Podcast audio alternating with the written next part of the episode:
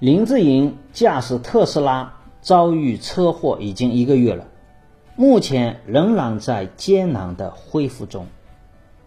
有媒体爆料称，林志颖在完成面部修复的手术之后，遇到的第一个大问题就是没办法进食，因为整个面部的骨骼都重塑过了，尤其是下颚骨部分，因此无法动弹。目前只能依靠流体食物的方式来获得营养。尽管这一个消息呢尚未得到完全证实，林志颖的家人、经纪人也没有做出回应。不过，根据专业人士的判断，有一定的可信程度，因为面部重塑是一项大手术，并且会影响咀嚼、吞咽等动作，几乎是无法直接进食的。从林志颖目前所处的状况来看呢，这次所遭遇的车祸确实比较严重。据说林志颖的容貌也难以恢复到从前的状态，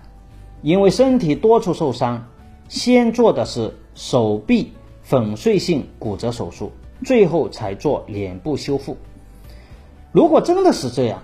对于这一位不老男神来说，无疑是致命的打击。对于其演艺生涯的影响更是难以估量。那么，引发这一次车祸的是特斯拉的汽车，这对于特斯拉汽车来说是不应该出现的事故。也就是说，一直在自动驾驶方向上探索的特斯拉，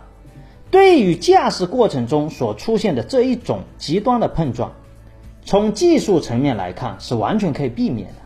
借助于计算机视觉系统与传感器。以及车速的推算是完全可以预判可能出现的重大撞击，并且提前对车辆进行减速或者制动。而林志颖这一次的车祸，让我们看到了一个自动驾驶技术层面的现实状况，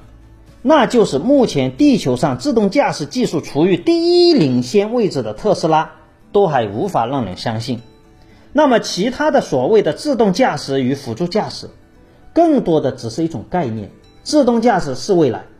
但距离这个要实现的未来，还需要很长的一段路要走。